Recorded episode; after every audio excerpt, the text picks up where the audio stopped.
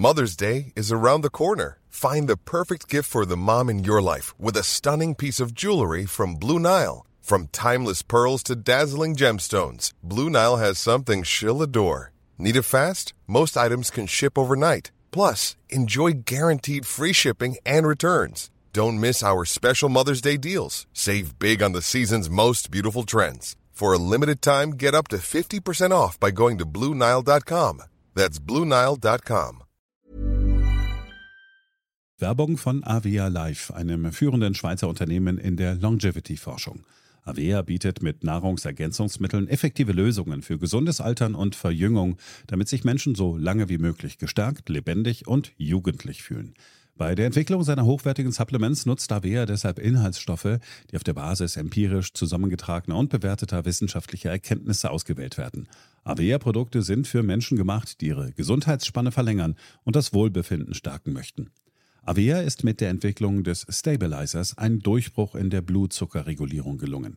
Der Stabilizer kombiniert drei kraftvolle natürliche Inhaltsstoffe, die gemeinsam die Aufnahme von Kohlenhydraten aus den Mahlzeiten reduzieren und Blutzuckerschwankungen minimieren. Dadurch können durchschnittlich 40 Prozent der Kohlenhydrate bei der Nahrungsaufnahme blockiert werden. Hohe Blutzuckerwerte und Zuckerabstürze werden so vermieden. Der Stabilizer fördert eine reduzierte Fettspeicherung und unterstützt das Gewichtsmanagement. Er ist also ein guter Wegbegleiter für ein gesünderes Leben. Gerade bei festen kohlenhydratreichen Mahlzeiten wie Geschäftsessen, Geburtstagen oder anderen Feierlichkeiten, bei denen die Ernährung nicht immer optimal ist und zu viel Zucker konsumiert wird, ist der Stabilizer perfekt geeignet. Die einzigartige Formel unterstützt Ihren Körper dabei, einen ausgeglichenen Blutzuckerspiegel aufrechtzuerhalten sorgt für einen verbesserten Energiehaushalt und trägt zu weniger Heißhunger auf Süßes bei. Die Anwendung ist einfach, eine Kapsel 10 Minuten vor einer festen Mahlzeit, maximal zweimal am Tag. Für die sprichwörtliche Qualität und Reinheit birgt, dass Avea alle Produkte in der Schweiz entwickelt und testet. Die Inhaltsstoffe werden aus Rohwaren von qualitätsgeprüften, vertrauenswürdigen Lieferanten gewonnen Außerdem bietet Avea eine Vielzahl von Produkten an, die auf die individuellen Bedürfnisse der Kunden abgestimmt sind. Dazu gehört auch ein DNA plus BioAge-Test, der den Kunden tiefe Einblicke in ihre genetische Verfassung ermöglicht. Neugierig geworden? Mehr Informationen gibt es unter avea-live.com. Avea bietet allen BTO-Hörern den Stabilizer mit 15% Preisvorteil auf die Erstbestellung. In den Show Notes dieser Episode finden Sie dafür den speziellen BTO-Code. Avea gewährt Ihnen eine 90-Tage-Geld-Zurück-Garantie, sodass Sie das Bundle risikofrei testen und sich selbst überzeugen können. Avea. Bestimme selbst, wie du alterst.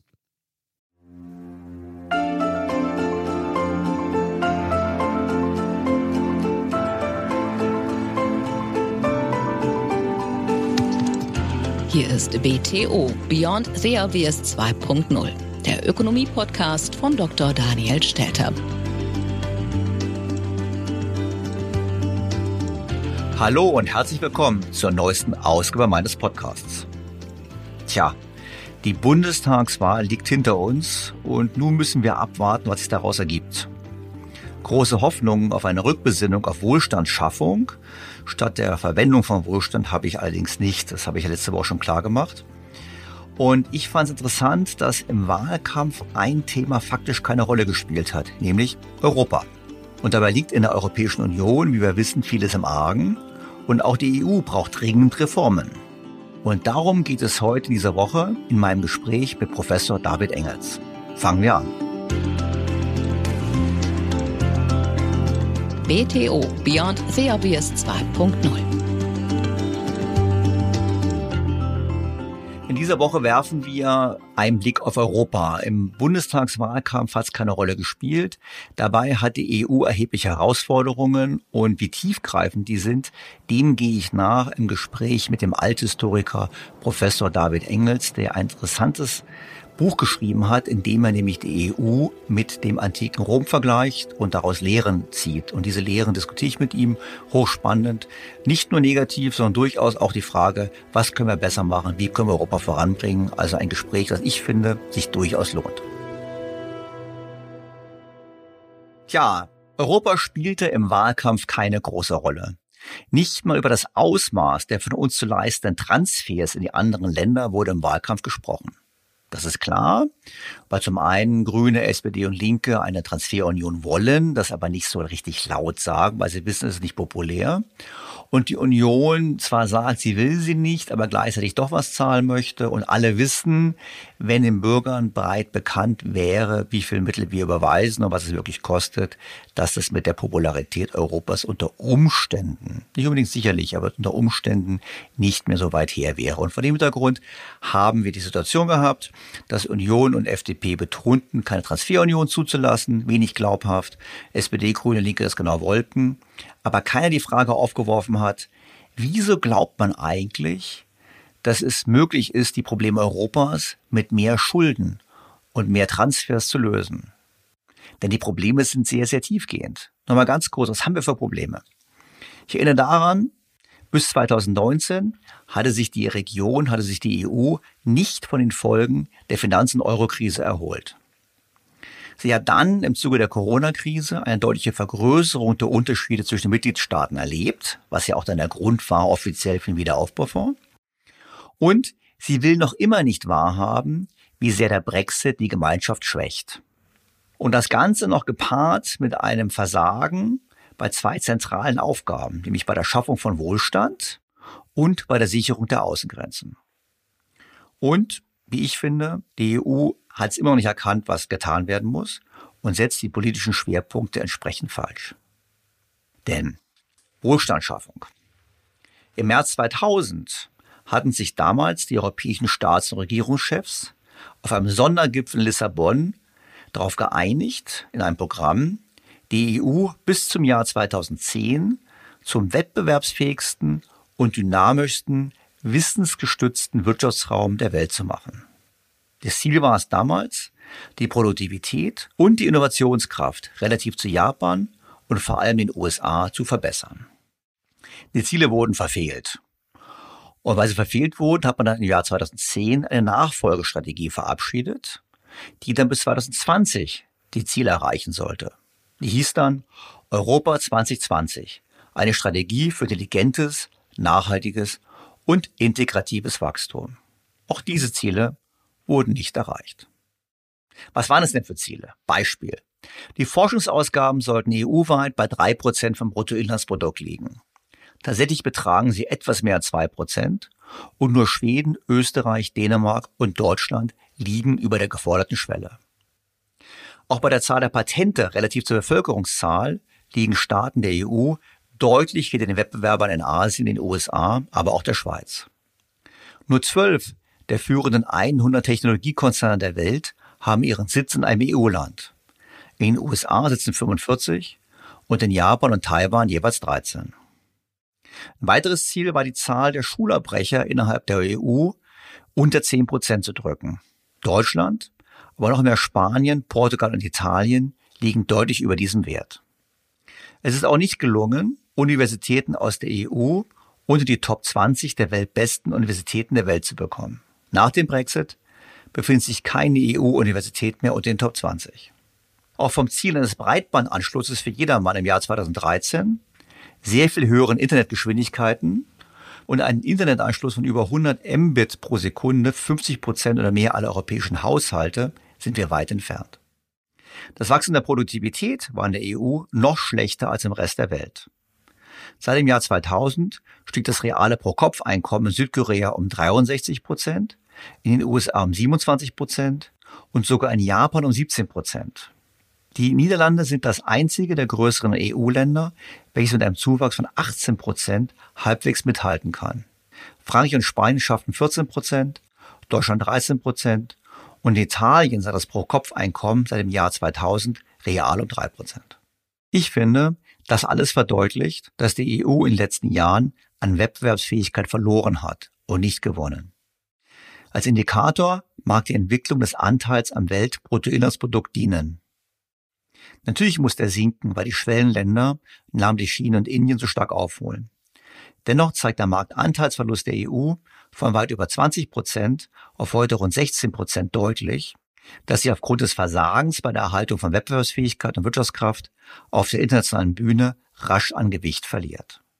Und das wird auch nicht besser. Nehmen wir mal als Beispiel, als Indikator den Haushalt der EU für die kommenden sieben Jahre. Dieser umfasst die Summe von einer Billion 134 Milliarden und 583 Millionen Euro. Und wofür geben wir das Geld aus?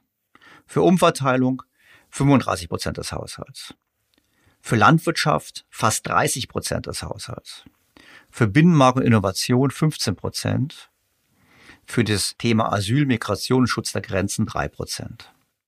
Jetzt müsste man ja davon ausgehen, dass die Mittel so allokiert werden, dass sie die entscheidenden Herausforderungen adressieren. Aber mal ganz ehrlich, drei Prozent des Budgets, also ungefähr 4,5 Milliarden pro Jahr, sollen das politisch gefährlichste Thema von Grenzsicherung und Migrationssteuerung lösen. Weniger als acht Prozent fließen in das Programm Horizon Europe und sollen damit helfen, den Rückstand bei Digitalisierung und Innovation aufzuholen. Wir sehen also, die Politik setzt auf Umverteilung, auf Landwirtschaftsförderung, aber setzt nicht auf das Gewinnen der Zukunft. Und das ist ja nur das normale Budget. Hinzu kommt der Sondertopf des Wiederaufbaufonds mit einem Volumen von 57 Milliarden, der dazu dienen soll, wörtlich, den von der Corona-Krise besonders hart getroffenen Staaten zu helfen. Doch wenn man genauer hinschaut, stellt man fest, dass Polen und die anderen osteuropäischen Staaten relativ zum BIP am meisten Geld bekommen, obwohl sie deutlich weniger von Corona getroffen waren als andere Staaten der EU. Die EU ist damit nichts anderes als eine gigantische Umverteilungsmaschinerie. Und in der verlaufen Linien ziemlich klar. Die sparsamen vier, also Niederlande, Österreich, Schweden und Dänemark, wollen maximal ein Prozent ihres BIP nach Brüssel überweisen. Belgien und Luxemburg möchten möglichst viel haben, viel Administration, einfach deshalb, weil das Geld diese Länder fließt. Und Frankreich möchte möglichst hohe Agrarmittel für die eigenen Bauern. Und alle anderen wollen ein größeres Budget. Und Deutschland? Tja, Deutschland war früher im Lager der Sparsamen und ist jetzt in das Lager der Befürworter größerer Budgets gewechselt. Und hat wie immer am Ende den größten Teil zu bezahlen. Ich bin deshalb skeptisch. Ich glaube nicht, dass mit dieser Prioritätensetzung in Zukunft die EU besser dastehen wird als heute. Und ich finde es auch wenig hilfreich, dass die EU sich immer aggressivere Klimaziele setzt und bei der Erreichung derselben auf ähnliche Rezepte wie Deutschland in den vergangenen Jahren. Das heißt, Steuerung und Planwirtschaft statt Effizienz und Effektivität bei diesem wichtigen Thema. Das treibt die Kosten und dürfte meines Erachtens auch perspektivisch die Inflation innerhalb der Europäischen Union anheizen.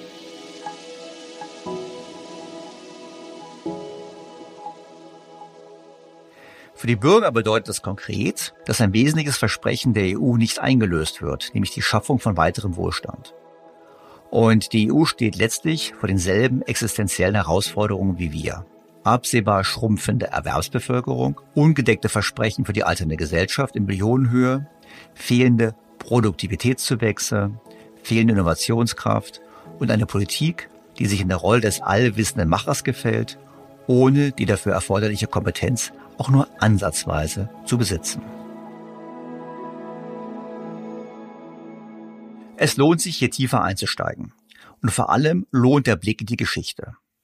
Besonders spannend fand ich ein Buch, welches Parallelen zwischen dem antiken Rom und der heutigen EU aufzeigt. Titel Auf dem Weg ins Imperium. Die Krise der Europäischen Union und der Untergang der Römischen Republik. Historische Parallelen. Der Autor des Buches der Althistoriker David Engels war so freudig, mit mir über seine Erkenntnisse zu sprechen. David Engels ist ein belgischer Althistoriker. Nach seiner Schul- und Gymnasialzeit in Eupen studierte David Engels Geschichte, Philosophie und Volkswirtschaft an der RWTH Aachen. 2008 erhielt er einen Ruf an die Université Libre de Bruxelles, ULB, wo er seitdem den Lehrstuhl für römische Geschichte innehat. 2014 erschien im Europaverlag Berlin sein Buch Auf dem Weg ins Imperium. Engels vergleicht darin anhand von zwölf Indikatoren verschiedene Aspekte der Identitätskonstruktion der Europäischen Union mit Krisensymptomen der ausgehenden römischen Republik. Daniel Stelter hat vor wenigen Wochen mit ihm gesprochen. Sehr geehrter Herr Professor Engels, herzlich willkommen in meinem Podcast. Hallo, vielen Dank für die Einladung zum Gespräch. Professor Engels, ich habe das erste Mal von Ihnen gehört, als ich Radio gehört habe, und zwar Deutschlandfunk, und da haben sie ein ausführliches Interview gegeben über ihr damals wahrscheinlich relativ neues Buch Auf dem Weg in das Imperium, worin sie die EU mit dem alten, mit dem antiken Rom vergleichen. Das fand ich so spannend, dass ich mir dachte, mit Ihnen möchte ich immer mal persönlich sprechen. Jetzt sind ein paar Jahre vergangen seit damals. Aber vielleicht können Sie meinen Hörern mal kurz erläutern, wo Sie denn die Parallelen sehen zwischen der EU und dem antiken Rom. Ja, sehr gerne. Also das, das Buch ist auch, wie gesagt, 2014 in, in deutscher Sprache, vorher ja in Französisch äh, erschienen und ähm, da ging es mir tatsächlich darum, die gegenwärtige Situation der Europäischen Union, aber letztlich könnte man sagen, des, des, des, des Abendlands schon fast, äh, mit, der, mit der ausgehenden Römischen Republik zu vergleichen. Also es geht nicht um den Vergleich jetzt mit der Spätantike, mit den Völkerwanderungen und dem Zusammenbruch der römischen Institutionen, sondern eigentlich eher mit der späten Republik im ersten Jahrhundert vor Christus. Und da sind die Parallelen also in der Tat auch äh, sehr, sehr umfangreich und äh, gleichzeitig auch bedrückend.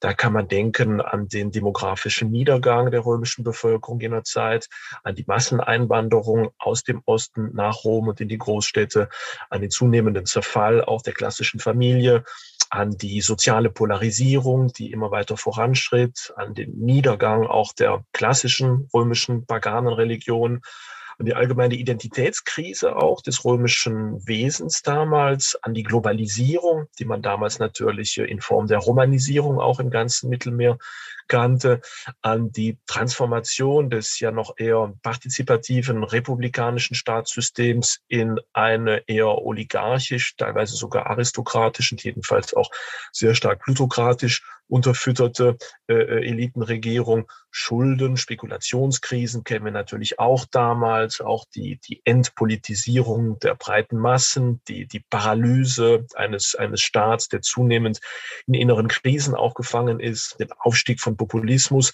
dann schließlich auch natürlich äh, Bürgerkrieg, und als Konsequenz, da sind wir heutzutage ja zum Glück noch nicht, aber als Konsequenz dann natürlich den Aufstieg des Augustus nach 20 Jahren Bürgerkrieg und die Transformation dessen, was von der Republik eben noch übrig war, in den Prinzipat. Das ist so in etwa das äh, Programm des Buchs und da ging es mir eben vor allen Dingen darum, äh, anhand zahlreicher äh, Zitate auch aus den antiken Autoren, aus den Zeitzeugen zu, zu, zu demonstrieren, wie modern diese späte römische Republik eigentlich ist und andererseits, dass auch die gegenwärtige Krise Europas eigentlich nichts, nichts Neues ist, ähm, sondern eben schon vor 2000 Jahren ganz ähnliche morphologische Parallelen kannte.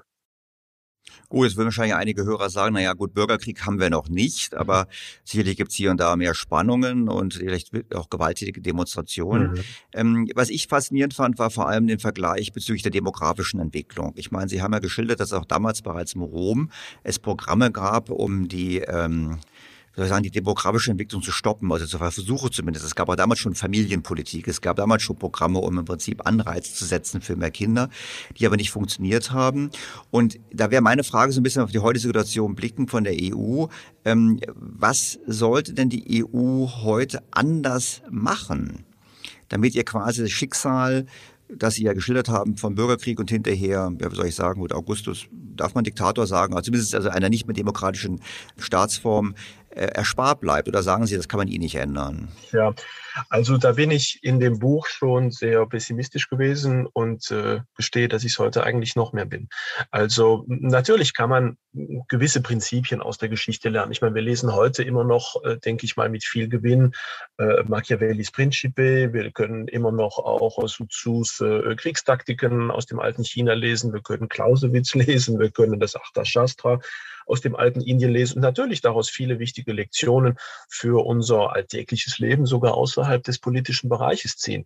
Wenn es aber um fundamentale Zivilisationskrisen ist, wie diejenigen, die wir jetzt durchleben, wo es ja nicht nur darum geht, dass die, dass die eine oder andere Institution hier und da einen Defekt oder ein gewisses Scheitern äh, hat, äh, sondern wo es darum geht, dass äh, ähm, eigentlich äh, jeglicher Bereich oder fast jeder Bereich unseres gesellschaftlichen Lebens in der einen oder anderen Weise in der Krise steckt, dann äh, ist es natürlich äh, sehr oder sind die Aussichten sehr, äh, sehr pessimistisch. Und ich denke, gerade gerade diese Parallelen zeigen natürlich, wie, wie fast unausweichlich unsere gegenwärtige äh, Identitätskrise Europas äh, ist. Denn darum handelt es sich ja in der ähm, tatsächlichen Konsequenz nicht um eine reine Wirtschaftskrise oder um eine reine Institutionenkrise, sondern eine fundamentale Krise der abendländischen Identität, die deshalb auch nicht über das ein oder andere Gesetz irgendwie beseitigt werden kann, sondern nur durch ein gemeinsames Umkehren oder Erwachen, das aber eben auch nur aus Reaktion auf die gemeinsam zu bewältigende ähm, Krise auch erwachen kann, also aus der Geschichte gewissermaßen äh, erwachen muss. Und gegenwärtig sind wir, wie ich denke, erst am Anfang äh, dieses, äh, dieses Prozesses. Ich meine, wer fühlt sich heute noch tatsächlich als, als Abendländer? Wer fühlt sich tatsächlich noch solidarisch mit unserer historischen Vergangenheit? Wer betrachtet diese letzten, äh, äh, letzten Jahrhunderte tatsächlich als sein eigenes intimes Erbe? Das sind natürlich nicht mehr sehr viel. Und das ist meines Erachtens jedenfalls die, die fundamentale Krux unserer Situation und war es auch in der späten Römischen Republik, wo wir ganz ähnliche Zeugnisse zum Beispiel bei Cicero lesen können. Und da äh, müsste natürlich ein Ansatz geschehen, was gegenwärtig natürlich äh, nicht geschieht. Und die Konsequenz davon sind natürlich massive innere Konflikte. Sie erwähnten gerade auch völlig zu Recht, wir sind äh, noch nicht äh, in, in, in Bürgerkriegssituationen, aber wenn man denkt, äh, was allein schon in den USA mit den Black Lives Matters ähm, Protesten geschehen ist, oder wenn man sieht, wie stark gerade Frankreich im Moment an der Grenze zur Implosion äh, sich äh, befindet, nicht nur mit den mit den Gilets jaunes äh, vor der vor der Covid-Pandemie, sondern eben auch heute, äh, wo mittlerweile ja sogar die die Generäle der Armee offene Briefe schreiben, mit denen sie denen sie wirklich auch befürchten, dass der dass der Bürgerkrieg tatsächlich eine äh, eine eine äh, Eventualität werden könnten. Dann sehen wir natürlich, dass wir da durchaus am Rand einer Entwicklung stehen, die wir eben auch in Rom gekannt haben und da sehe ich schwer eigentlich, wie man mit dem heutigen Instrumentarium und vor allen Dingen äh, mit der äh, heutigen äh, Weltsicht der europäischen, aber auch nationalen Eliten daran irgendetwas ändern will oder tatsächlich aus der Geschichte in der einen oder anderen Weise lernen kann. Da werden wir irgendwie durch müssen. Und ich befürchte, dass der Ausweg, den wir also beim augusteischen Prinzipat kannten, wohl auch in der einen oder anderen Weise sich in Europa wiederholen wird, was ich persönlich jetzt nicht als eine sehr erstrebenswerte äh, Perspektive empfinde, aber als eine, die mir von Jahr zu Jahr fast unausweichlich erscheint. Und man sieht es ja auch schon mhm. in Frankreich, wenn Sie sich die Statistiken anschauen, äh, wo schon eine, eine Mehrheit der Franzosen eigentlich äh, bereit ist, die Machtergreifung des, des Heeres zu akzeptieren, wenn dadurch die notwendigen Reformen durchgebracht werden. Das ist natürlich schon letztlich die plebiszitäre Basis für alles, was man sich da in dieser Hinsicht äh, vorstellen kann in einigen Jahren. Wir müssen, glaube ich, aber ein paar Ebenen unterscheiden. Also wir haben ja zum einen, haben Sie jetzt Beispiele gebracht auf nationalstaatlicher Ebene, also Frankreich.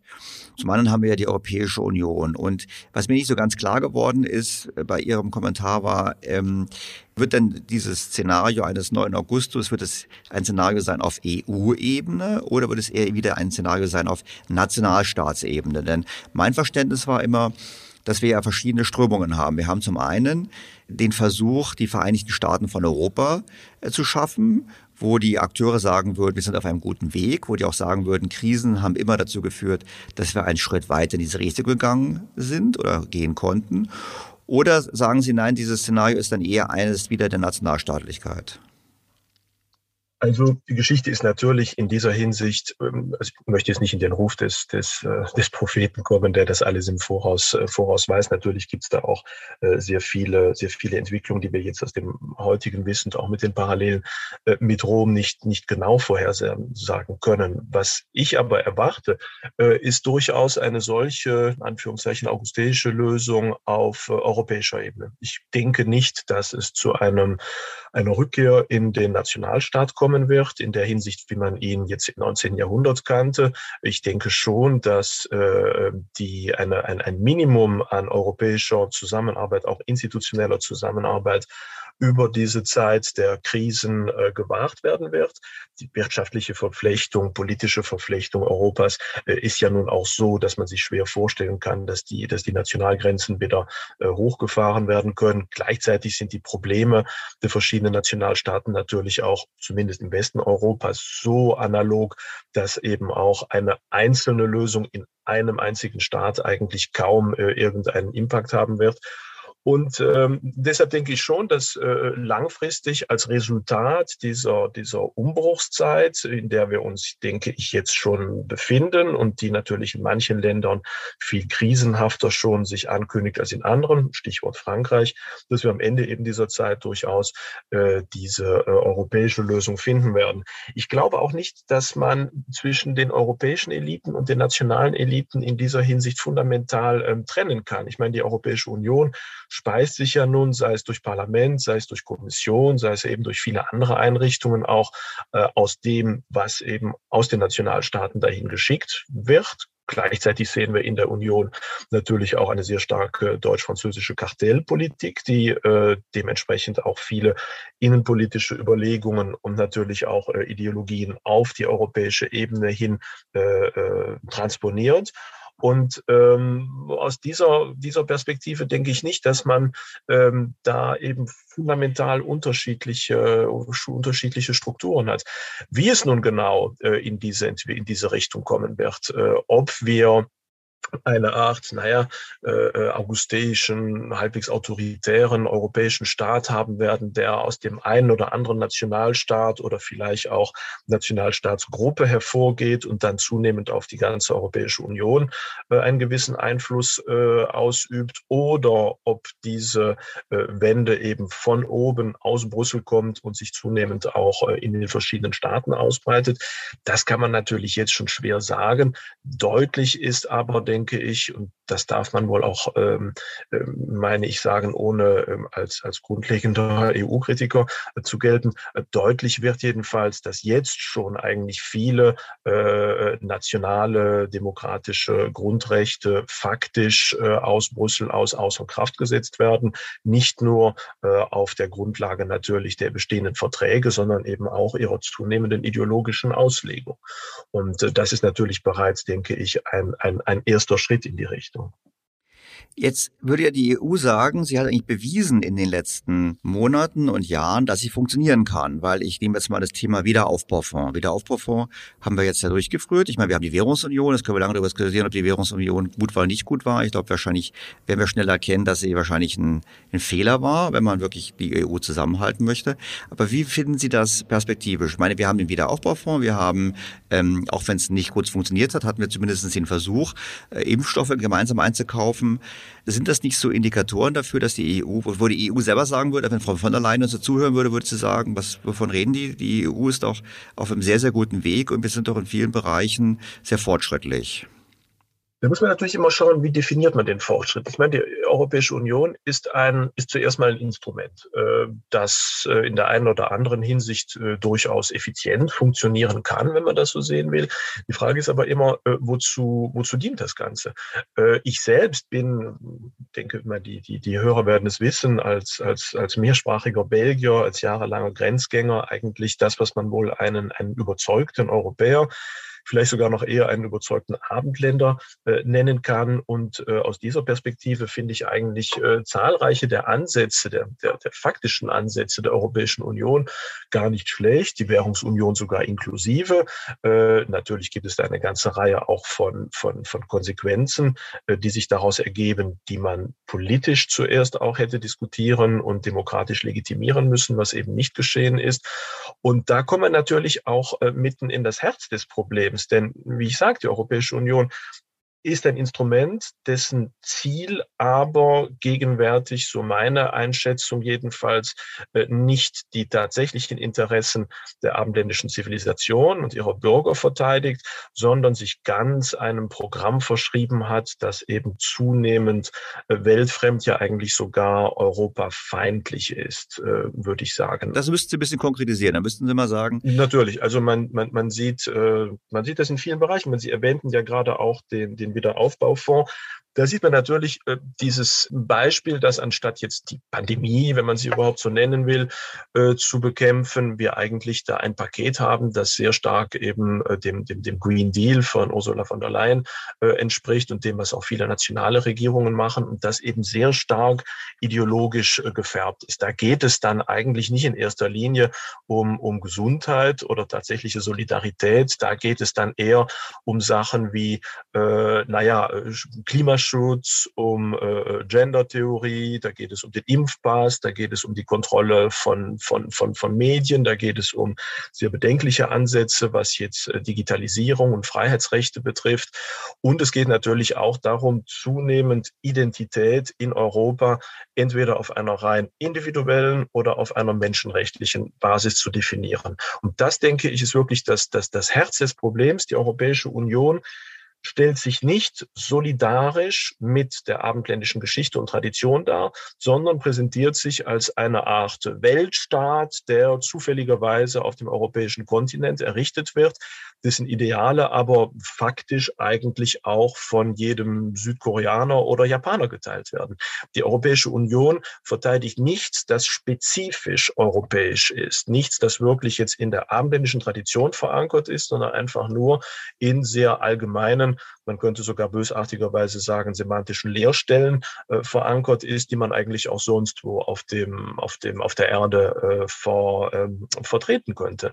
Und äh, das ist, denke ich mal, ein großes Problem, weil durch diese alleinige Fokussierung auf äh, eine bestimmte Interpretation der Menschenrechte, die ja nun auch sehr stark durch die Linse politischer Korrektheit gelesen werden, äh, entsteht eben nicht eine gesamteuropäische Solidarität, äh, die eben auch dem Deutschen oder dem Griechen oder dem Portugiesen oder Belgier zeigen, dass wir an einem gemeinsamen kulturellen Strang ziehen, dass wir eben große Gemeinsamkeiten miteinander aufweisen, die größer sind als die, die wir jetzt mit äh, Menschen in Indien oder in China oder in der muslimischen Welt äh, haben, sondern es wird auf einer reinen individualistischen Ebene argumentiert. Und die Konsequenz davon ist eben ein zunehmend, zunehmend ein mangelndes Identitätsgefühl, äh, zunehmend eben auch Individualismus ähm, und faktisch dann als, als, als eine der Konsequenzen auch die Rückkehr zu einem nationalstaatlichen äh, Egoismus, äh,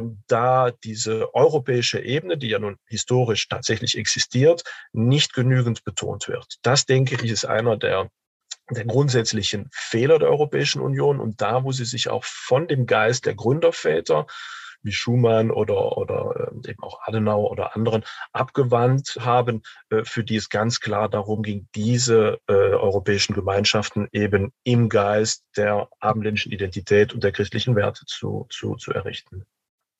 Jetzt ähm, würde ich natürlich sagen, na ja, was Sie sagen, kann ich nachvollziehen, aber ich würde jetzt da die EU eigentlich in Schutz nehmen, weil ich sagen würde, das widerspiegelt doch eigentlich das, was in den Nationalstaaten passiert. Also wenn wir jetzt in Deutschland auf die kommende Bundestagswahl blicken, auf die Parteien blicken, auf die Programme blicken, so würde ich sagen, dass eigentlich überwiegend genau das, was Sie gerade postuliert haben, dort auch gilt, dass dort auch gesagt wird, wir haben im Prinzip, wir sind meine Frau Merkel hat es mal gesagt, die alle hier leben. Also es gibt ein ganz anderer Ansatz. Mhm. Ähm, also insofern ist es doch offensichtlich äh, in Nationalstaaten verankert, diese Sicht auf Europa und wird ja von der Mehrheit der Bürger, also zumindest zu, zur Wahl gehen, auch so getragen.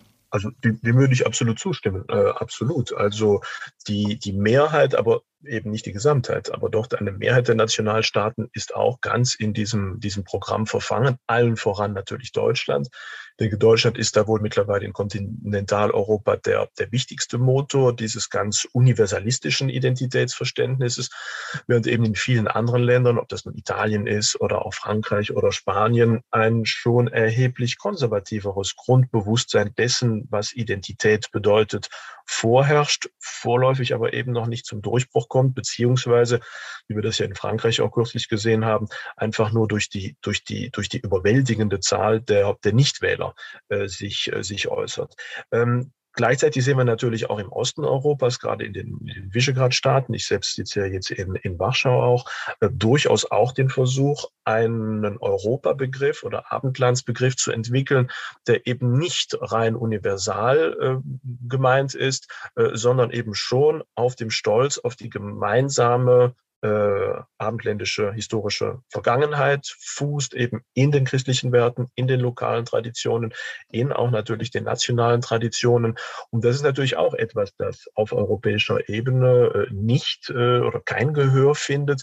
Und da sieht man auch, dass die Europäische Union eben auch eine, eine gewisse Doppelrolle spielt. Zum einen, ähm, das sagten wir ja eben, äh, rekrutiert sie sich aus dem, was aus den Nationen dahin geschickt wird und wird eben äh, bestimmt von einem, äh, man könnte sagen, ja eher, eher politisch äh, korrekten äh, äh, Konsens, der ja auch von den meisten Medien äh, wieder gespiegelt wird.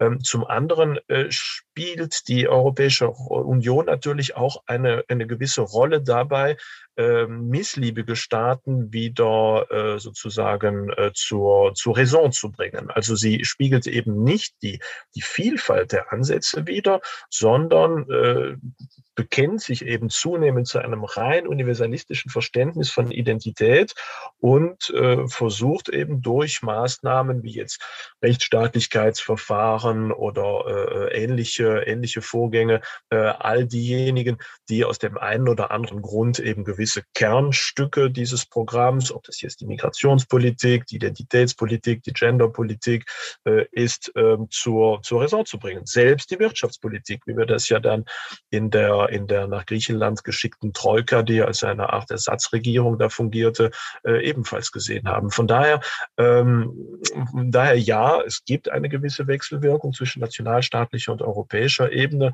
Die europäische Ebene gegenwärtig dient eben auch als eine Art äh, Rückzugslager, wenn man so will, für universalistische ähm, äh, ideologische Vorgaben und um diese eben auch überall da durchzusetzen, wo verschiedene Nationalstaaten eben noch nicht äh, ähm, eingeschwenkt sind äh, in diesen äh, Konsens. Das war interessant, weil vor einigen Wochen hatte die EU versucht, als der Konflikt zwischen Israel und den Palästinensern wieder aufgeflammt war, eine gemeinsame Erklärung abzugeben. Und dann hat damals Ungarn ein Veto eingelegt woraufhin der luxemburgische Außenminister Asselbohm im Deutschlandfunk gesagt hat, als gefragt worden wurde, ob jetzt Ungarn pro-israelisch sei, hat er geantwortet, nein, Ungarn ist antieuropäisch. Nach dem Motto, weil sie eine Aussage von uns verhindert haben, sind sie antieuropäisch. Ich glaube, das zeigt sehr klar, wie der Konflikt da verläuft. Ja. Ich meine, es gibt ja Überlegungen zum Beispiel zu sagen, lasst uns doch die Einstimmigkeit einfach aufheben, lasst uns doch zum Mehrheitsprinzip übergehen. Ich meine, das würde Herr Asselbohm sofort fordern. Ist das der richtige Weg oder ist das nicht eher ein Ansatz, mit dem die Spaltung beschleunigt wird? Also auch da muss man, denke ich, natürlich, äh, natürlich nuancieren. Äh, gegenwärtig würde äh, in diesem, diesem Vakuum letztlich auch an Identität, das existiert, würde die Mehrstimmigkeitsklausel vor allen Dingen, wenn man sie natürlich auf zentrale Politikfelder Felder anwenden würde, letztlich die nationalen Souveränitäten völlig aushebeln. Das ist natürlich das Risiko. Man muss natürlich immer schauen, auf welchen Bereich eigentlich diese. Ist das nicht das Ziel?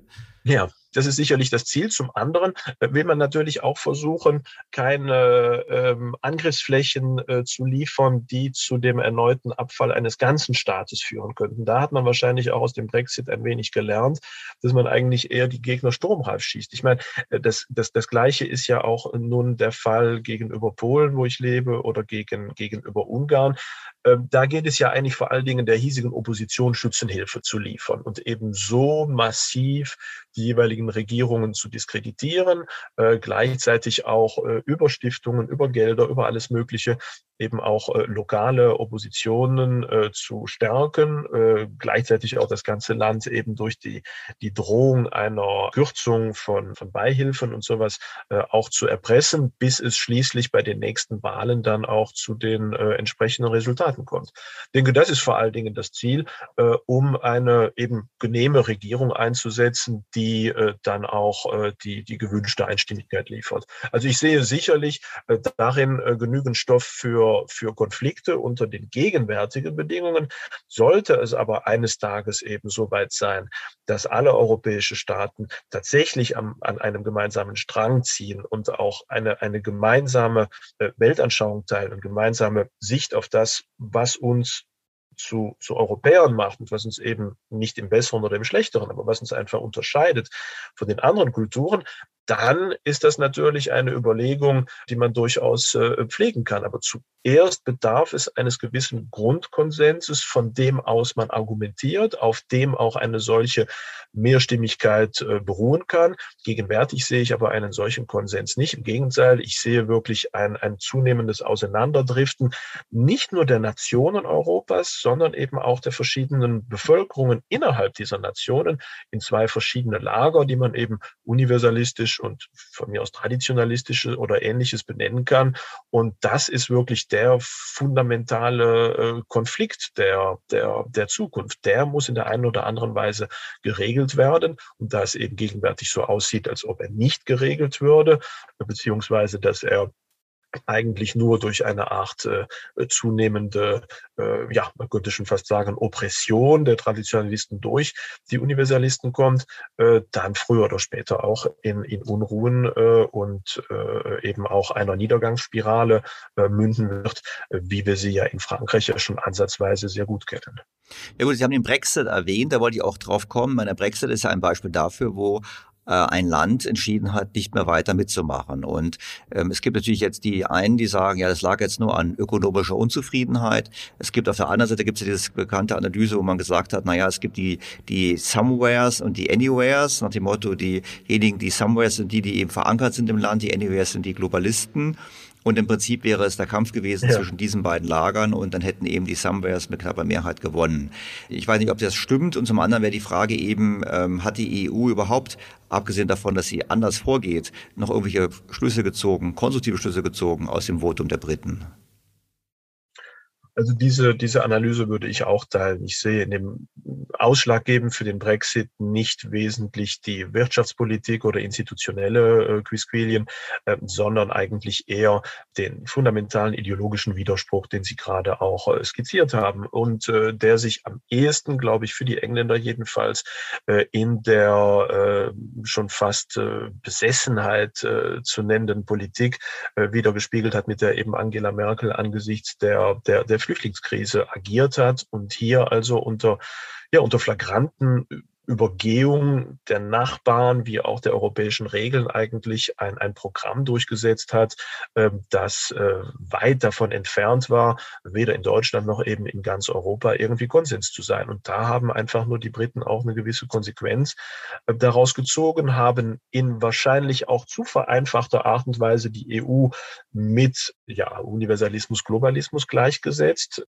Gibt ja nun auch, weiß Gott, innerhalb der des englischen politischen Establishments genügend äh, Kräfte, die ja eben auch in diese globalistische Richtung zielen und äh, sind ausgetreten. Und gerade weil es ein fundamentaler ideologischer Konflikt gewesen ist, ist es der Europäischen Union eben auch unmöglich gewesen, irgendwelche Konsequenzen daraus zu schließen.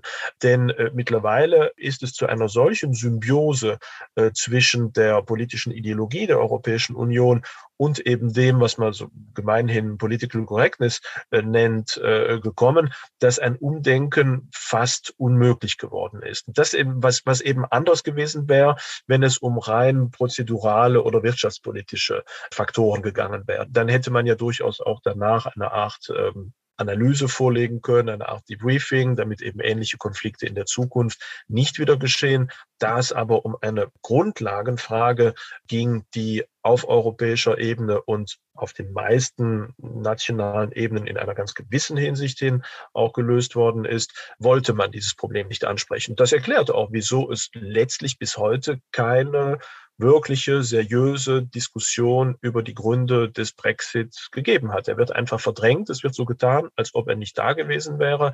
Äh, man, man schaut einfach anderswo hin, weil man eben weiß, dass man die entsprechenden Schlüsse daraus nicht ziehen will, nicht ziehen darf ohne sich selbst und seine eigene Ideologie und all die Konsequenzen daraus fundamental in Frage zu stellen. Es gibt ja Leute, die sagen, dass ein wichtiger Erfolgsfaktor, eine wichtige Voraussetzung für den Erfolg der EU in der Vergangenheit gewesen ist, dass sie den Wohlstand der Bürger gemehrt hat. Also dem Motto, wir wurden alle vermögender, es wurde auch umverteilt innerhalb der Europäischen Union, es wurde schon immer getan und damit ging es allen besser und das war der Nutzen. Jetzt stehen wir ja vor dem, Sie haben es angesprochen, vor demografischen Problemen. Das heißt, es wird immer schwieriger werden, Wohlstand zu mehren.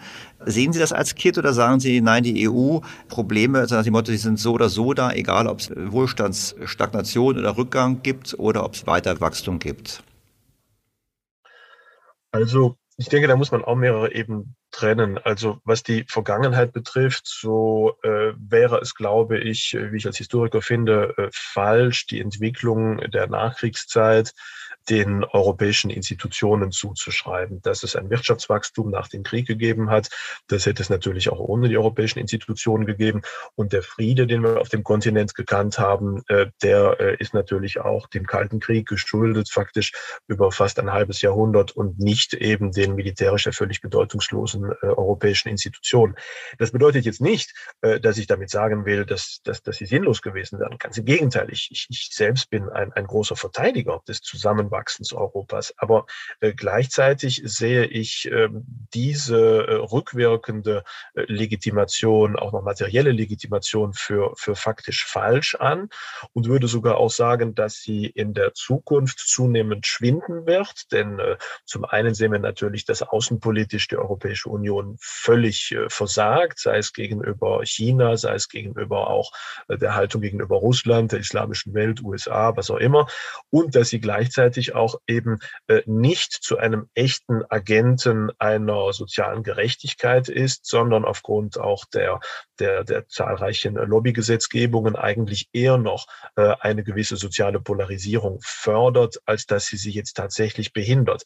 Ich denke aber, dass dieses ganze Problem, ähm, inwieweit sich ein Staat, ob es jetzt nun die oder ein Staatenbund äh, legitimiert durch Wohlstand oder Frieden, eine, eine falsche Diskussion ist. Denn für mich ist die, die fundamentale Legitimation eines solchen gesellschaftlichen Ensembles eher die Verteidigung, die Förderung einer spezifischen Sicht, die eine Kultur oder ein Staat oder eine Gesellschaft auf sich selbst hat, auf das, was man das Gute oder Schöne nennt. Es geht eigentlich, wie schon Aristoteles gezeigt hat, nicht nur um die Sicherung von Frieden und Wohlstand, sondern vor allen Dingen um die Garantie dessen, was man das gute Leben nennt. Gut, gut nicht nur im Sinne äh, des Zugangs zu, zu, zu Nahrung, äh, sondern gut auch auf einer, auf einer transzendenten Ebene. Es geht darum, dass man ein gewisses Ideal verteidigt, dass man einen gewissen Begriff dessen, was schön ist, was gut ist, was tugendhaft verteidigt. Das ist über Jahrhunderte, wenn nicht Jahrtausende, Jahrtausende lang der eigentliche Sinn des äh, Staates gewesen, mit der Konsequenz auch, äh, dass es äh, manchmal erheblich besser sein kann, in einem armen und im Krieg befindlichen Staat zu leben, aber dafür die eigenen Werte zu verteidigen, als dass man sich sozusagen anderen unterordnet, aber reich und friedlich ist. Da denke ich, kann man wahrscheinlich auch sehr viel lernen aus all jenen Staaten, die sich eben den Gefahren des Totalitarismus oder ähnlichem eben nicht unterworfen haben, sondern die eben versucht haben, trotz wieder besseren besseren Wissens, trotz jeder Hoffnung, eigentlich zu kämpfen und lieber unterzugehen, als vielleicht im Frieden und in einer gewissen Art von Schutz zu leben, aber dafür eben nicht in einem Wertesystem, äh, in dem es, in dem sich menschliches Leben überhaupt, überhaupt lohnt. Und da sehe ich ein, ein großes Problem auch äh, innerhalb dieser, dieser Europäischen Union, die eben nicht in fundamental in den Grundwerten unserer abendländischen Zivilisation verankert ist, sondern, wie ich eben sagte, auch in einigen, ja, in einigen, einigen semantischen Leerstellen in den Menschenrechten, die eben ohne transzendentes Fundament beliebig gebeugt und interpretiert werden können und die äh, eben nicht identisch sind mit den europäischen Werten. Es wäre ja eine, eine Vermessenheit, wenn man sozusagen sagen möchte, unsere europäischen Werte sind die äh, Menschenrechte. Das ist ja eigentlich genau das, was man ansonsten politisch korrekt als Eurozentrismus äh, verdammen würde. Da sehe ich doch einen fundamentalen Unterschied zwischen dem Kanon der Menschenrechte, die eben für alle Staaten, für alle Menschen auf der Erde gelten und eben den spezifischen Formen des Zusammenlebens, wie sie sich im Abendland entwickelt haben haben, wie sie eben nicht besser oder schlechter sind als die, die man vielleicht auch in China, in Indien oder der islamischen Welt kennt, die aber eben unsere Werte sind und die es ebenfalls zu verteidigen gilt. Und da müsste eigentlich die Europäische Institu Union die Institution sein, die für diese Werte eintritt, Das sehe ich aber bislang nicht. Und daran scheitert eben auch die Kohäsion dieser Europäischen Union. Und daran könnte sie auch durchaus eines Tages äh, zerbrechen.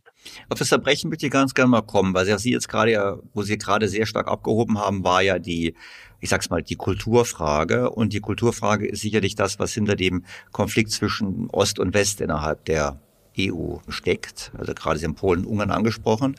Dann haben wir noch eine andere Konfliktlinie, nämlich zwischen Nord und Süd, vor allem im Euro, wegen dem Thema Transfers. Das heißt, da gibt es schon deutliche Spannungsbögen. Die Migrationsfrage ist sicherlich noch eine Frage, die wahrscheinlich sehr durcheinander äh, geht und sehr divers gesehen wird.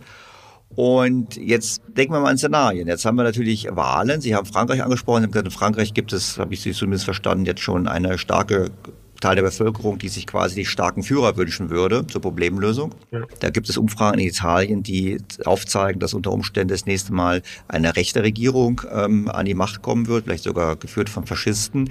Dann haben wir dort eine ziemlich große Bandbreite. Das wird es doch sehr schwer machen, das halt das in der EU ähm, zu bündeln dann noch. Ich meine, wie muss man sich das vorstellen? Vor allem angesichts der Tatsache ja auch, dass die EU ja auch ähm, wie soll ich sagen, ist ja ein von den Nationalstaaten getragenes Konstrukt. Es ist ja nicht eine Institution, die aufgrund eigener demokratischer Legitimation agiert. Wenn ich das falsch gesagt habe, bitte korrigieren Sie mich. Vielleicht sagen Sie, nee, das ist schon, das möchte ich nicht zum Mund legen. Nein, nein. Also ähm, diese Entwicklung, die, die sehe ich auch am Horizont äh, nahen. Es ist natürlich sehr schwierig zu sagen, wie die nächsten Wahlen äh, ausgehen werden, auch in äh, Frankreich gerade. Es ist zwar unsicher, ob, ob Präsident Macron eben noch eine weitere Amtszeit haben wird mit seiner Partei, aber man sieht natürlich auch kaum eine wirklich tragfähige äh, Alternative. Und gerade die jetzige Ankündigung auch eines Kandidaten aus den Reihen der, der Armee für die nächste Präsidentschaftswahl wird sicherlich keine, keine Mehrheit hervorbringen, wird vielleicht sogar im Gegenteil die äh, gegenwärtige Rechte vielleicht sogar noch spalten und faktisch eigentlich zum Vorteil auch von Macron ausschlagen. Wie es in Italien wird sehen, wissen wir natürlich auch nicht. Also ich rechne jetzt nicht von einem äh, fundamentalen äh, Umschwung Europas und somit dann auch der EU in ein eher konservatives Lager, sondern eigentlich eher in eine zunehmende Verfestigung dieser ideologischen Paralyse, die wir ja schon in vielen Ländern kennen, äh, mit einer europäischen Institution, die eben auch zunehmend handlungsunfähig werden könnte, im besten, also im, im besten Fall, oder die vielleicht trotzdem noch mit sehr knappen Mehrheiten, natürlich gestützt vor allen Dingen auf Deutschland, eben zunehmend versucht, gegen den wachsenden Widerstand der eigenen Mitgliedstaaten, aber auch der eigenen Bürger eben dieses eher ja, globalistische Programm, das wir im Green Deal kennen, äh, durchzusetzen. Das wird natürlich weiterhin die krisenhafte Situation zuspitzen.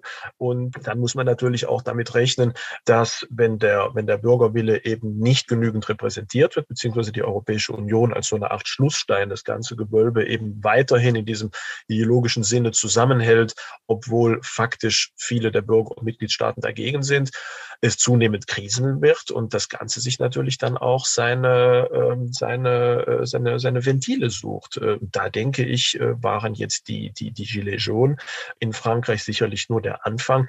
Ähnliches, denke ich, kann man auch in, in anderen Staaten erwarten. Also da kommt, denke ich, eine sehr chaotische und sehr krisenhafte Zeit auf uns zu. Ich denke, die nächsten Wahlen werden daher eigentlich das Ganze noch erheblich komplizierter machen äh, als äh, bisher. Und da das natürlich auch äh, in einem äh, in einem Kontext, der eben von einer äh, gravierenden wirtschaftlichen Krise äh, bezeichnet sein wird, auf die man eine richtige äh, Lösung äh, auch noch nicht nicht wirklich gesehen hat.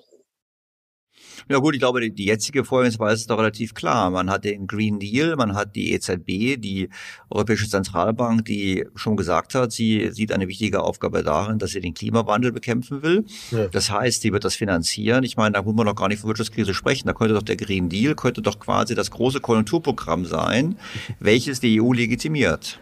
Naja, ideologisch vielleicht. Wirtschaftlich ist es natürlich so, dass man mit, äh, mit dem reinen Drucken von Geld langfristig jedenfalls keine, keine Wirtschaft wirklich sanieren kann. Und wenn man äh, auf keynesianischer Basis eben versucht, äh, gewissermaßen in Vorleistung zu gehen und entsprechende äh, Infrastrukturen zu schaffen, hat das Ganze natürlich Sinn, wenn es tatsächlich auch einen konkreten Fortschritt bringt. Aber äh, das ist ja nun bei den verschiedenen Klimamaßnahmen umstritten. Im besten Fall, selbst wenn äh, das Ganze laufen äh, würde, äh, ist die Lösung natürlich trotzdem wirtschaftlich immer noch erheblich suboptimaler im Vergleich zu dem, was wir bisher gekannt haben. Das heißt, das Einzige, was hier bedient wird, äh, ist eigentlich die Hoffnung, sozusagen auf der richtigen Seite der Geschichte zu stehen. Faktisch begibt sich dadurch äh, nicht nur Deutschland, sondern auch Europa natürlich zunehmend in die Abhängigkeit von äußeren äh, Mächten, lagert auch letztlich nur, wie man das ja mit den Elektromotoren kennt, nur einen Großteil auch der eigenen Umweltverschmutzung, wenn man so will, in andere Länder wie nach Afrika aus. Also als Konjunkturprogramm äh, sehe ich da jetzt nicht wirklich äh, etwas, etwas sehr Hilfreiches. Wenn man jetzt investieren würde in wirkliche zukunftsfähige Bildung oder wenn man investieren würde in ein gesamteuropäisches äh, schnelles Transportnetz oder wenn man eben in die marode Infrastruktur überall, nicht nur in Deutschland, sondern auch in Frankreich oder anderen Staaten äh, investieren würde, äh, dann könnte man tatsächlich das, das massive Drucken von Geld irgendwie äh, begründen. Aber mit dem, mit dem rein ideologischen Programm, das gegenwärtig durchgesetzt umgesetzt wird, äh, sehe ich da eigentlich keine, keinen realwirtschaftlichen positiven äh, Input dessen, was da geplant wird. Bevor wir auf Ihr Reformprogramm kommen, habe ich noch eine Frage zum Thema Migration, weil ich meine, Sie haben es ähm, durchblicken lassen, diverse Mal im Gespräch, ich weiß es auch von anderen Artikeln, dass Sie natürlich die Migration gerade aus dem ähm, arabischen Raum durchaus kritisch sehen, auch mit dem Blick auf die abendländische Kultur.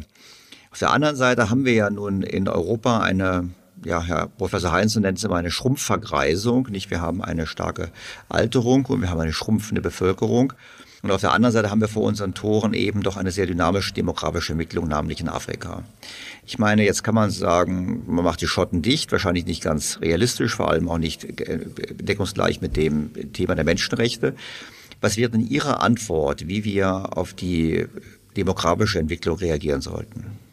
Mm, also Sie haben es ja auch schon, schon erwähnt, da gibt es natürlich verschiedene Faktoren. Was, was natürlich absolut unstrittig ist, ist, dass weiterhin Europa sich betrachten muss als eine der, der Heimaten äh, der, eines, eines gewissen ähm, ja, christlichen Barmherzigkeit und es natürlich unsere Aufgabe ist, auch Menschen, die tatsächlich äh, verfolgt werden in anderen Ländern, Bürgerkriegsstaaten oder sowas, eine vorläufige Heimstatt zu liefern, bis eben die Situation so ist, äh, dass sie wieder zurückkehren können. Dass man natürlich auch helfen soll, ähm, dass man äh, das Umfeld in den entsprechenden Staaten besser gestalten sollte, um den Leuten die Rückkehr zu ermöglichen. Das ist natürlich auch, denke ich mal, ein Teil, ein Teil unserer Pflicht.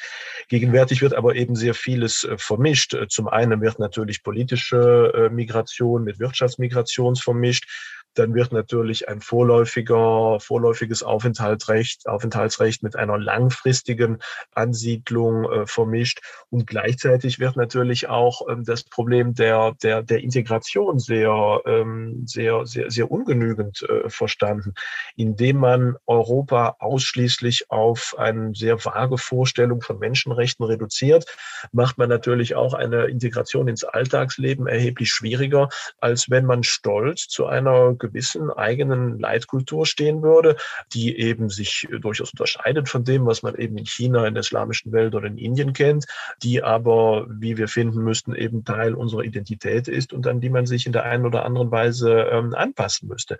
Gerade da sehe ich zum Beispiel auch in dem äh, augusteischen Versuch, die ja auch im Römischen Reich sehr präsente Frage äh, eben der, der Migration aufzugreifen als sehr zielführend. Augustus ist es da gelungen, auch genauso wie seinen Nachfolgern, eben ein Verständnis der, der Romanitas zu entwickeln, äh, das eben nicht mehr auf rein äh, ethnischen äh, Fundamenten beruhte, sondern eher an einer gewissen kulturellen Anpassung. Sprich, dass eben all jene Bürger nicht römischen Ursprungs, die bereit waren, eben zunehmend auch sich der lateinischen Sprache zu bedienen, lateinische Kleidung, römische Kleidung zu tragen, gewisse römische Sitten zu übernehmen, sich in das, in die Gesellschaft einzufügen, vielleicht auch als Mäzene oder sowas vorzutreten, äh, eben durchaus auch äh, ähm, integriert wurden in diese Gesellschaft und sehr schnell bis in die höchsten Staatsämter aufsteigen konnten. Also ein, ein, ein Integrationsanreiz, äh, der geliefert wurde durch eben auch die Vereinfachung des sozialen Aufstiegs. Ich denke, das ist sicherlich auch einer der, einer der Schlüssel für unsere Zukunft. Denn ja, Sie, Sie erwähnten mich als migrationskritisch oder migrationsskeptisch. Es ist so, dass zumindest in den westeuropäischen Ländern die, die, die ganze Situation ja ohnehin oder die ganze Diskussion eine rein theoretische geworden ist. Frankreich und auch Belgien, sowieso das Vereinigte Königreich, sind mittlerweile zu einem, einem überwiegenden Teil, gerade in den Großstädten, eine Migrantengesellschaft geworden.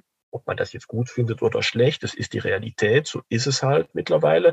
Äh, man kann diese Leute, die oft schon seit mehreren Generationen ansässig sind, nicht einfach in irgendein Heimatland äh, zurückschicken. Das ist, äh, das ist unmöglich. Man muss an der Integration arbeiten. Man muss an der Erarbeitung einer abendländischen Leitkultur arbeiten, die äh, es den, den neuen Bürgern ermöglicht, in der einen oder anderen Weise sich in die Gesellschaft zu integrieren, sozial aufzusteigen, trotzdem noch an gewissen Teilen ihrer eigenen ureigenen Identität festzuhalten.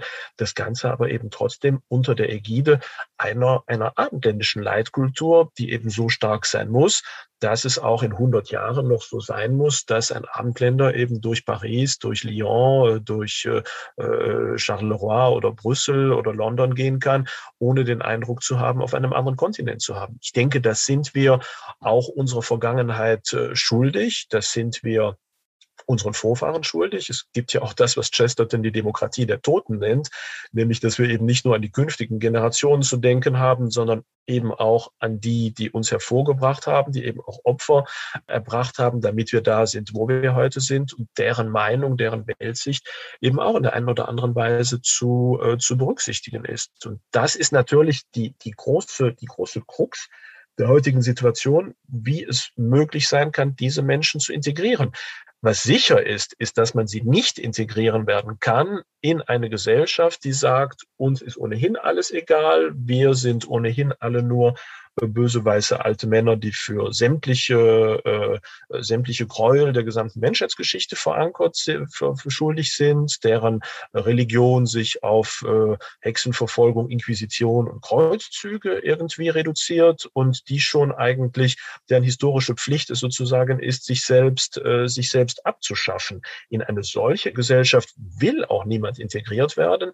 Und da kann ich durchaus verstehen, äh, dass eben auch viele Menschen anderer Kulturen, die eben mit einem sehr starken Sinn für Familie, für Glaube, für ihre interne Solidarität auch äh, ausgestattet sind, was ich eigentlich gar nicht schlecht finde, äh, denke, naja, also wenn es das bedeutet, Europäer zu sein, dann bleibe ich doch lieber das, was ich tatsächlich war. Das kann ich durchaus, durchaus verstehen. Da muss man eben einen Kompromiss finden oder eine Lösung finden. Und äh, ich weiß nicht, ob wir das schaffen werden, diese Lösung auf eine friedliche Weise zu schaffen oder ob die Situation nicht schon mittlerweile so weit gegangen ist, äh, dass das Ganze zuerst mal in sehr unruhiger Weise zuerst sich, äh, sich klären muss. Das ist meine große Befürchtung.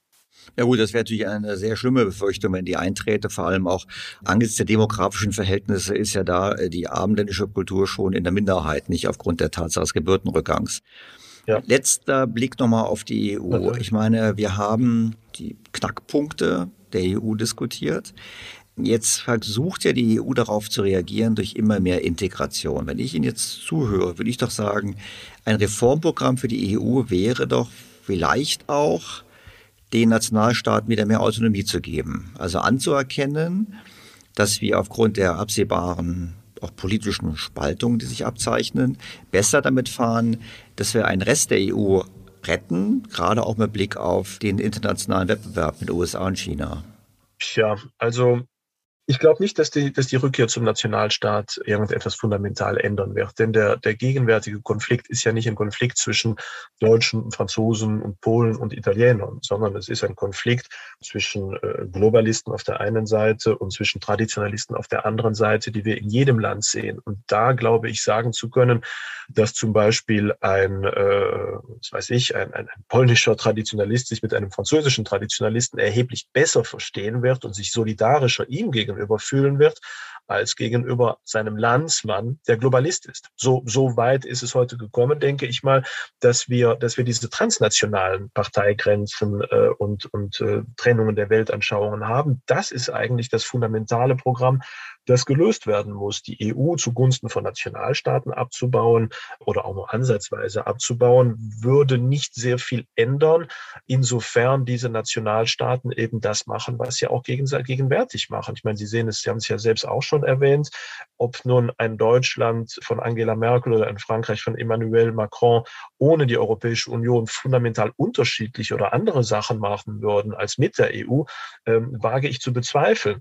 Aber Sie haben natürlich auch recht in der Hinsicht, dass, dass wir äh, in der einen oder anderen Weise als äh, europäische Solidargemeinschaft auch äh, handlungsfähig sein müssen. Deshalb kann der ein, einzige Ansatz nur darin beruhen, zu versuchen, dieses Instrument Europäische Union zu reformieren und ihm vor allen Dingen einen anderen Geist einzuhauchen, um daraus eben ein Instrument zu machen dieser, dieser Wettbewerbsfähigkeit. es geht ja nicht nur um reine, reine wirtschaftliche Indikatoren. Äh, natürlich ist es so, dass wir aufgrund unserer selbstverlagerten oder selbstverschuldeten Industrieauslagerung und Wissensauslagerung nach, nach China äh, sehr große, sehr große Schuld auch für die künftigen Generationen auf uns gelegen haben.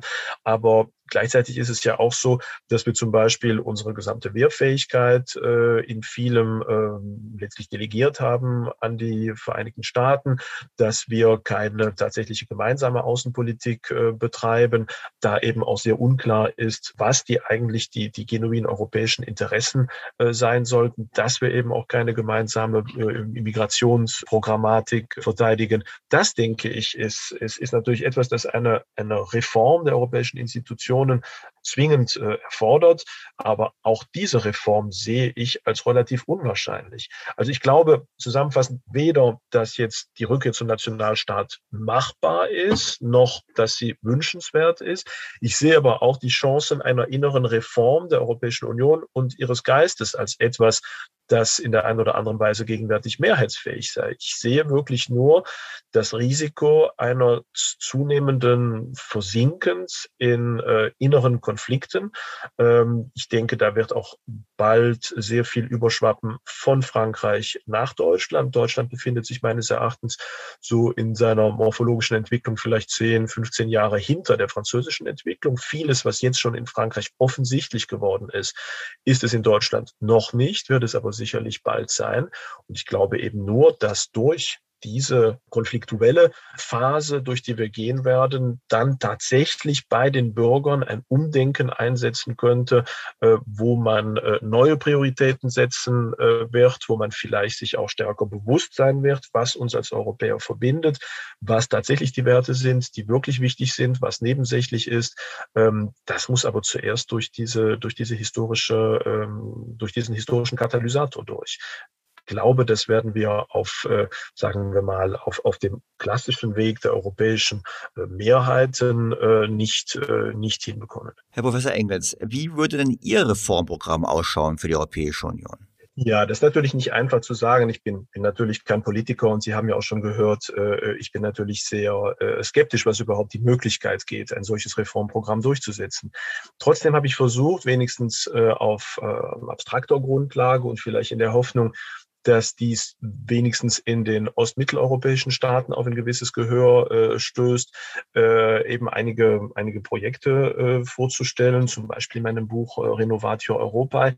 Und da habe ich eben versucht, diesen Begriff des, des Hesperialismus äh, zu prägen. Hesperialismus als eine Art Kombination zwischen einer konstruktiven und positiven Sicht auf eine europäische Vereinigung, verbunden aber mit einem eher konservativen Sinn, äh, Sicht auf die äh, Werte, die es zu verteidigen gibt und auf die europäischen Traditionen diese zu schützen gibt. Und da haben wir zum Beispiel in dem Buch Innovatio Europae, das ich ja zusammen mit, äh, mit einigen anderen europäischen Intellektuellen veröffentlicht habe, das ja mittlerweile auch in, in zahlreichen Sprachen äh, erhältlich ist, eben versucht zu zeigen, wie wir durch Faktoren wie die Verteidigung der natürlichen Familie, durch eine gewisse Regulierung der Zuwanderung, durch die Rückkehr zum Naturrecht, durch die Sicherung eines sozialverträglichen Wirtschaftsmodells, durch eine Durchsetzung der Subsidiarität, natürlich auch durch die Wiederbelebung unserer kulturellen Wurzeln und die Erneuerung auch unseres Sinns für das, für das Schöne äh, eben schon eine innere Umkehr äh, vollziehen könnten, die es uns ermöglichen könnte, auf dieser Grundlage eben etwas Neues zu errichten. Und ganz in diese Richtung geht eben auch äh, der Versuch, den ich äh, auch im Namen des äh, polnischen Intellektuellen Verbandes vor einigen äh, Monaten unternommen habe, nämlich die Präambel zu einer Verfassung für ein künftiges Europa zu äh, schreiben, das eben auch als eine Art Gegenmodell zum Vertrag von Lissabon äh, gedacht ist und zu den dort aufgezählten ja nun äh, rein universalistischen Werten. Und da geht es eben auch um natürlich um die allbekannten Grundwerte wie Demokratie, Toleranz, Rechtsstaatlichkeit und so weiter, aber aber eben auch um Faktoren wie die, die tiefe innere äh, kulturelle Zusammengehörigkeit des Abendlands, eine gewisse Sicht auf Bürgerlichkeit, das, was ich die Demokratie der Toten äh, ja äh, nennen würde, mit Chesterton, äh, den Bezug auf die Transzendenz, den Begriff des guten Lebens, den Lebensschutz, die Rolle der, der, der Nationen in einem zukünftigen Europa, Verteidigung der Familie, den Gedanken auch des, des Schönen, der christlichen Sozialethik, der Respekt vor der Schöpfung und ähnlichen Faktoren. Also ähm, da haben wir durchaus versucht, äh, oder habe ich eben in diesem Präambeltext versucht und versuche es jetzt auch in einem Band, an dem ich gerade sitze, mit vielen anderen europäischen Denkern, eben diese Werte stark zu machen und zu zeigen, dass es sich dabei jetzt nicht um irgendwelche äh, rechten, retrograden, rückwärtsgewandten, atavistischen Begriffe handelt, äh, um die man sich äh, eigentlich, für die man sich eigentlich schon fast schämen sollte, wie das ja oft suggeriert wird, sondern im Gegenteil schon fast um Allgemeinplätze, die über Jahrhunderte hinweg eben die Grundlage der abendländischen Gesellschaft lieferten und an die man sich heute eben auch wieder im Rahmen der Modernität natürlich, äh, an die man anknüpfen sollte, um diese gegenwärtig ja mehr als kriselnde abendländische Identität zu stützen und vielleicht die Möglichkeit zu haben, da ein Fundament zu schaffen, das nach den äh, ja von mir befürchteten Jahren der Bürgerunruhen äh, dann vielleicht äh, zum Vorschein kommen könnte und zur Basis äh, eben eines, eines Neuaufbaus Europas auf eben einer anderen Grundlage dienen könnte. Also im Prinzip würden Sie Ihre Ideen quasi, die mehr mit der Verankerung in der Kultur zu tun haben, in den europäischen Diskurs einbringen, in der Hoffnung, auf diese Art und Weise den Weg der EU in eine andere Richtung zu beeinflussen und auf diese Art und Weise auch das Überleben eher wahrscheinlicher zu machen. Ganz genau. Also mir scheint es nämlich auch ein großer, ein großer Fehler gewesen zu sein, als damals äh, in dem Verfassungstext äh, von äh, Valéry Giscard d'Estaing ja vorgesehene äh, Verweis auf die historischen Grundwerte Europas zunehmend gestrichen wurde, zugunsten eben rein universalistischer äh, Sichtweisen. Und ich denke, da gilt es anzusetzen. Natürlich reicht es nicht, einfach nur ein paar Worte in einem beliebigen Gesetztext zu ändern, um unsere Krise irgendwie vom Tisch zu wischen. Aber es geht darum, eben dank dieser Texte, dank der Diskussion, die wir ja nun auch hier im Osten angestoßen haben, äh, erneut eben viele Bürger auch dazu zu bewegen, sich über diese Fragen klar zu, klar zu werden werden und erneut ein positives Verhältnis zur eigenen abendländischen Identität zu entwickeln, um eben auf dieser Grundlage zu verhindern, dass Europa entweder ganz zu einem fast schon posthumanistischen, jedenfalls posthistorischen, globalistischen Elitenprojekt verkommt, aber auch zu verhindern, dass Leute guten Willens äh, ganz an Europa verzweifeln und denken, äh, der Nationalstaat und die Rückkehr Europas in eine Vielzahl von äh, allesamt mehr oder weniger unbedeutenden äh, vier Dutzend Nationalstaaten äh, würde uns helfen, die, die, die gewaltigen Herausforderungen des 21. Jahrhunderts zu meistern. Professor Engels, vielen herzlichen Dank für Ihre Zeit. Ich fand es ein hochspannendes Gespräch. Vielen herzlichen Dank für die Einladung.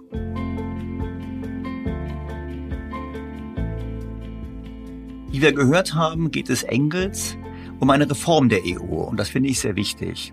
Denn nicht jeder, der kritisiert, was in der EU passiert, ist antieuropäisch, wie gerne gesagt wird. Und ich selbst bin es ganz gewiss nicht. Ich bin übrigens auch nicht prinzipiell gegen finanzielle Transfers. Mir selber geht es nur darum, und das hat das Gespräch, wie ich hoffe, schön verdeutlicht, dass wir die Augen vor dem Problem nicht verschließen dürfen. Wir brauchen Reformen und Solidarität. Nur Solidarität wird fehlende Reformen auf Dauer nicht kompensieren können.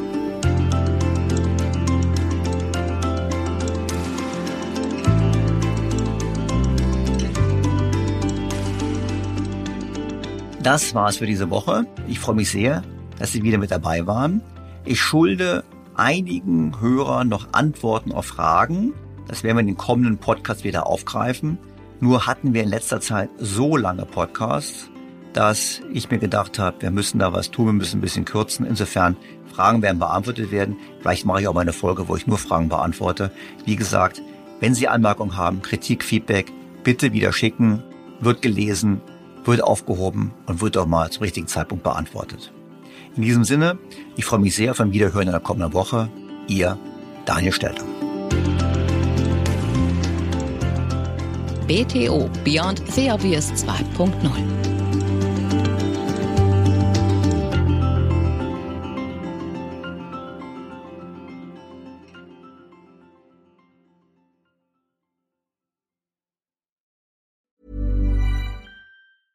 Was ist noch besser als ein guter Plan?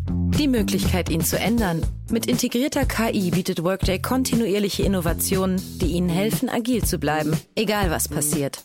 Workday, the finance and HR system for a changing world.